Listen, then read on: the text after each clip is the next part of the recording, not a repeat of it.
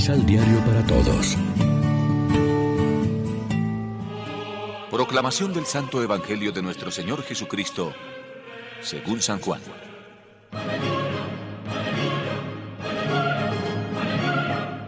Estaba próxima la Pascua de los judíos y Jesús subió a Jerusalén. Se encontró en el templo con los vendedores de bueyes, ovejas y palomas, y con los cambistas sentados. Y haciendo de cuerdas un látigo, expulsó a todos del templo con las ovejas y los bueyes, tiró las monedas de los cambistas y volcó las mesas. Dijo entonces a los vendedores de palomas, Quitad esto de aquí, no hagáis de la casa de mi padre una casa de negocios. Se acordaron sus discípulos que está escrito, El celo de tu casa me consume. Entonces los judíos respondieron y le dijeron, ¿qué señal nos das para hacer esto? Respondió Jesús y les dijo, Destruid este templo, y en tres días lo levantaré. Los judíos le replicaron, ¿En cuarenta y seis años se construyó este templo, y tú lo levantarás en tres días? Pero él hablaba del templo de su cuerpo. De aquí que cuando resucitó de entre los muertos, sus discípulos se acordaron de que lo había predicho, y creyeron en la Escritura y en las palabras pronunciadas por Jesús. Lección Divina En este martes 9 de noviembre la iglesia se viste de blanco para celebrar la fiesta de la dedicación de la Basílica de Letrán y como siempre lo hacemos de la mano del pan de la palabra. Los judíos pidieron cuentas a Jesús sobre su violenta reacción al expulsar del templo a los vendedores y cambistas. Jesús responde de manera enigmática, destruyan este templo y en tres días lo levantaré. El evangelista se encarga de guiarnos. Hablaba del templo de su cuerpo. El templo nuevo es Cristo mismo. En torno a Él, en su presencia, se reúne la comunidad y en Él es donde experimenta la presencia y la gloria del Dios Salvador.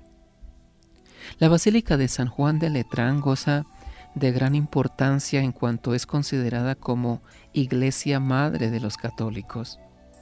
Simboliza la construcción viva que somos todos los bautizados. La base de esta construcción es Cristo Jesús y sobre ella cada uno de nosotros con sus talentos, aquellos que Dios nos ha regalado, estamos llamados a continuar la obra creadora, a diseñar con el auxilio divino nuestro proyecto de vida. Pues somos templos vivos del Espíritu Santo, del cual debe brotar agua viva que purifique, que dé vida, que transforme una realidad de muerte y desolación en algo fecundo, abundante, prometedor para todos. Con el episodio de la purificación del templo mediante la expulsión de los vendedores, los comerciantes de la fe, Jesús nos exhorta a un cambio, a un giro total en las relaciones de culto y adoración al Dios verdadero. De ahora en adelante, el templo, el lugar de encuentro con Dios con el hombre, será la persona de Jesús resucitado. Por eso debemos preocuparnos en todo momento de mantener limpia, transparente nuestra relación con Él. El pasaje de hoy pues nos invita a preocuparnos por mantener purificado y en estado de gracia el templo del Espíritu Santo que es nuestro cuerpo. Reflexionemos. Si sabemos que por el bautismo nos convertimos en templos del Espíritu de Dios, ¿por qué entonces nos empeñamos cada vez más en destruir ese templo? Oremos juntos. Necesito que entres en el atrio de mi vida y me purifiques, porque a fuerza de vivir en este mundo me estoy convirtiendo en un mundano. Que mi sacrificio, Señor, sea hacer el bien a los demás. Aquí está mi satisfacción. Amén. María, Reina de los Apóstoles, ruega por nosotros.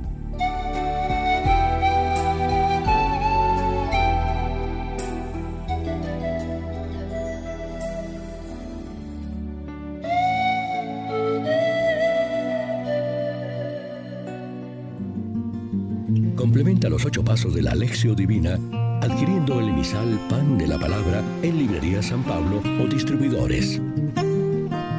Más información www.sanpablo.co Pan de la Palabra. Vive la reflexión.